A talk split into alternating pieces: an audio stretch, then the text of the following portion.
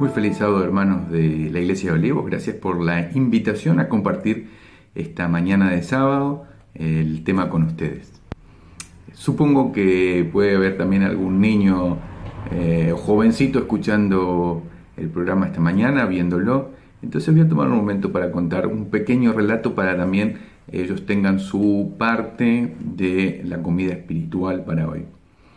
Cuando era muy chico, eh, jugábamos dentro de la casa eh, junto con mi hermana, jugábamos a las corridas, eh, carreras con almohadas frente a, nuestra cara. Y entonces tomábamos la almohada por los dos lados, hundíamos la cara en la almohada y salíamos a correr gozando de, de, las carreritas y de la idea de llegar primero al sector pactado también eh, jugar a la memoria de por dónde había que eh, doblar y esquivar eh, las cosas que había en casa. como era de esperar, en un momento dado, recuerdo haber ido allí corriendo y en un momento puntual saco mi almohada que tenía frente a la cabeza y me doy en el canto, en el costadito del marco de una puerta, un marco metálico. Lo siguiente que recuerdo es estar eh, boca arriba, eh, ver el techo blanco, ver a el médico por un costado, a mi mamá y a mi papá por el otro, eh, y yo volviendo en sí o, o, por lo menos tomando conciencia de la situación. Esto me ha, producido me ha hecho aquí una pequeña eh, cicatriz. Eh, no recuerdo ahora si pusieron puntos o no, pero sí recuerdo que el doctor se tomó el tiempo de, asistirme allí eh, y, de, dar los primeros auxilios. Y mis padres luego, seguramente con más cuidado, teniendo precaución de que no volvamos a correr dentro de la casa y los mm, recaudos para la limpieza de la herida. Ahora, todo el amor y la atención que, ellos eh, me brindaron en ese momento, eh, por supuesto que fueron muy reconfortantes, eh, pero no lograron sacar la cicatriz de, mi, de mi, frente, de mi cabeza. a veces pasa eso, ¿no? vamos a llevar cicatrices durante la vida. El Señor Jesús está para eh, tomarnos eh, en cada situación que, nosotros así se lo permitamos. Sin embargo, por ahora y en este mundo, las cicatrices van a quedar, pero podríamos usarlas como un recordatorio de cómo el Señor eh, nos cuida y nos protege si nosotros se lo permitimos. Esta mañana voy a compartir con ustedes, con todos, los grandes y los chicos, el, un tema que no se ve muy a menudo en, nuestras iglesias. y la titulo porque busca ser el gancho para tenerlo en nuestra mente, el sobrino del rey David. Yo no sé cuántos hemos prestado atención alguna vez de que en la Biblia eh, hay un famoso sobrino del rey David. Eh, esta historia eh, tiene un antes y un después, y aparece dos veces en, la Biblia mencionado el, sobrino de, David. La primera vez que aparece lo hace en el segundo libro de Samuel, el capítulo 4. Pero vamos a enfocarnos esta mañana en la historia del sobrino de David, que aparece en el segundo libro de Samuel, el capítulo 9 y vamos a repasar juntos la, lectura de este capítulo. Y esto lo encontramos entonces en Segunda de Samuel, capítulo 9, y voy a empezar a leer eh, si me quieren acompañar. Dice, David dijo, ¿ha quedado alguno de los de la casa de Saúl? A quien haga yo misericordia por amor de Jonatán? y había un siervo de la casa de Saúl, que se llamaba Sibá, al cual llamaron para que viniese a David. El rey le dijo, ¿eres tú Sibá? Y él respondió, tu siervo soy. El rey le dijo, ¿no ha quedado nadie de la casa de Saúl a quien yo haga misericordia de Dios? Y Sibá respondió el rey, aún ha quedado un hijo de Jonatán, lisiado de los pies. Entonces el rey le preguntó, ¿dónde está? Y Sibá respondió el rey, he aquí está en la casa de Maquir, hijo de Amiel, en Lodebar. Entonces envió el rey David y lo mandó traer de la casa de Maquir, hijo de Amiel, de Lodabar. Y vino Boset, hijo de Jonatán, hijo de, Saúl, a David y se postró sobre su rostro e hizo reverencia, y dijo a David, Mefiboset, él respondió, He aquí tu siervo. Y le dijo a David, no tengas temor, porque yo a la verdad haré contigo misericordia por amor de Jonatán tu padre, y te devolveré todas las tierras de Saúl tu padre, y tú comerás siempre a mi mesa. Y él inclinándose dijo, ¿quién es tu siervo para que mires a un perro muerto como yo? Entonces el rey llamó a Sibá, siervo de Saúl, y le dijo, todo lo que fue de Saúl y de toda la casa se lo doy al hijo de tu señor. Es una historia eh, muy bonita. Se remonta al tiempo en que Jonatán y Saúl mueren. La Nana, la nodriza de Mefisboset, huyendo del palacio eh, para que los filisteos no le hicieran nada, eh, se lleva al niño. Y en el, en el huir, en el transcurso de, esta corrida, de esta, esta salida desesperada, eh, se le cae Mefisboset y él queda lisiado, queda con dificultades para caminar. Ahora es interesante porque estaba huyendo de los filisteos cuando era Vos Populi, que el siguiente rey de Israel eh, sería David, y que hay una entrañable relación entre David y Jonatán.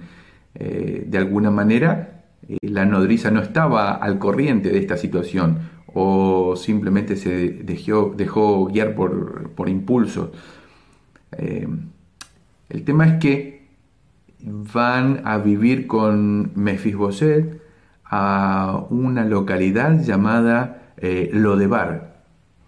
Eh, Lodebar es un lugar que coinciden muchos estudiosos de la Biblia y de la antigüedad, que era totalmente inhóspito que la misma eh, ubicación, el mismo nombre de la ubicación, Lodebar, significa donde no llega la palabra de Jehová.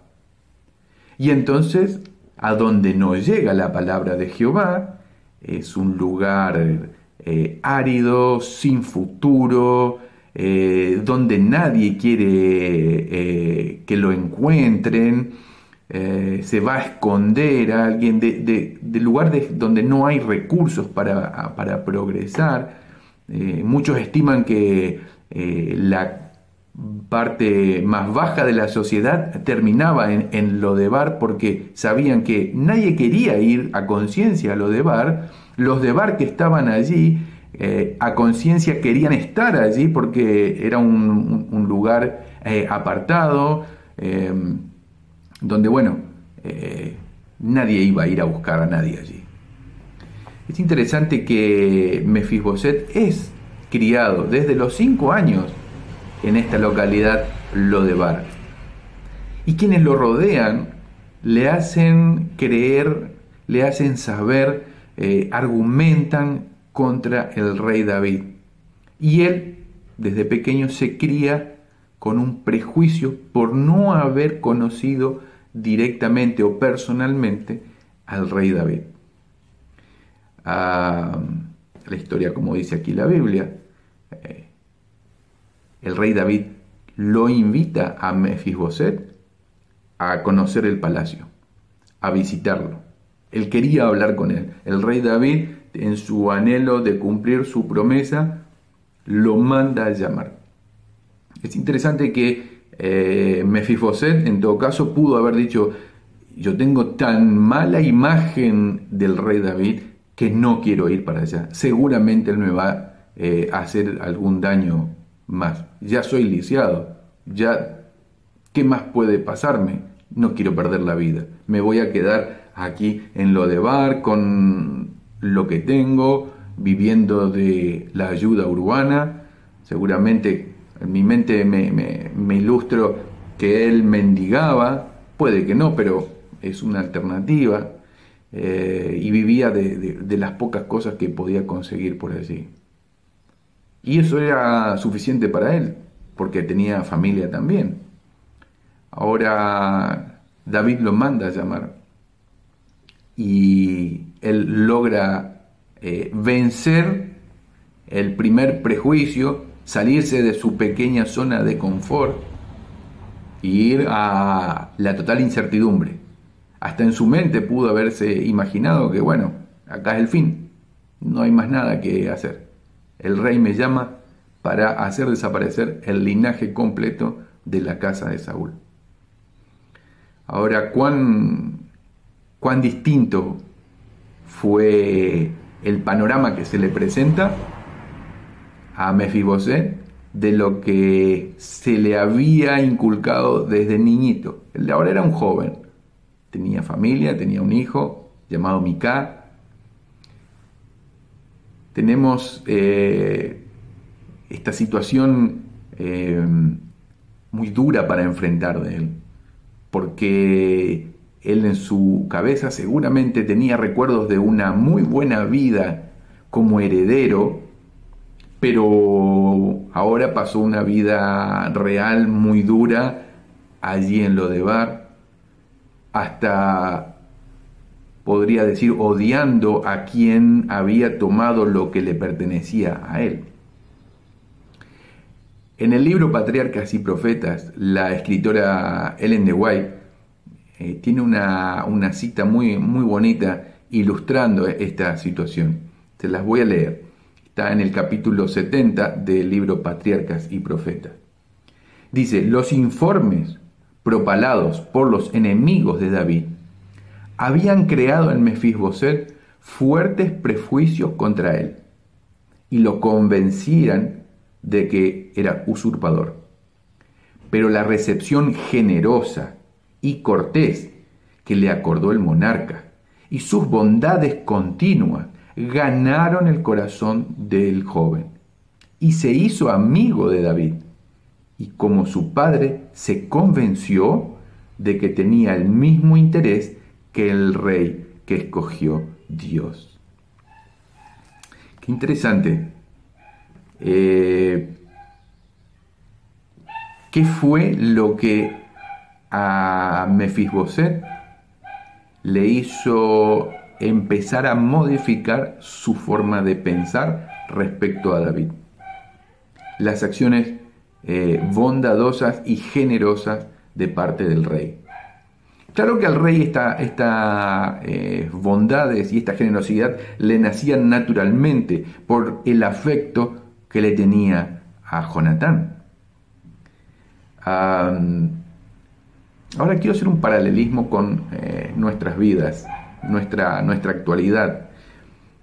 Eh, es posible que nosotros eh, de alguna manera hayamos estado en lo de bar. Y es posible que también estemos en lo de bar, apartados, Puede ser físicamente, puede que tengamos eh, cicatrices de haber pasado por eh, lo de bar. Eh, puede que también permanezcamos físicamente en lo de bar. Pero también hay un campo que es el mental, el espiritual. Puede que nuestra mente esté en lo de bar. Y estemos tan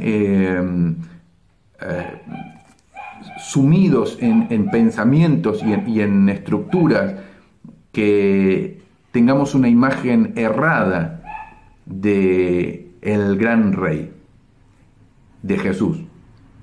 Y que por miedo a acusaciones, por miedos a eh, enfrentarnos con Él, no hagamos el retorno a la mesa del rey. Saben que nos podemos encontrar en distintos lugares en esta historia. Podemos estar nosotros siendo la nodriza, la nana, la cuidadora de quienes nos rodean y ser un elemento fatídico, alejando a personas del rey. Si esta es nuestra situación ahora, eh, debiéramos rogar al Espíritu Santo nos dé dirección. Sin intención podemos estar alejando a personas de, em, de la mesa del rey. También podemos ser como el uh, mayordomo Sibá, que la historia nos muestra que en realidad no era del todo muy buena gente. Sin embargo, es usado por el rey para traer a Mefisboset al palacio. No importa el elemento que está siendo utilizado, al fin y al cabo eh, hay retorno desde Lodabar a la mesa del rey, al palacio. Sin lugar a dudas, de alguna u otra manera, todos somos Mefiboset. Es más, Adán y Eva, al pecar, entran a esconderse de la presencia de Jesús. Llega al huerto a saludar, los busca y los busca y los llama y los llama. ¿Y quién les dijo a Adán y a Eva que tenían que esconderse de, de Jesús?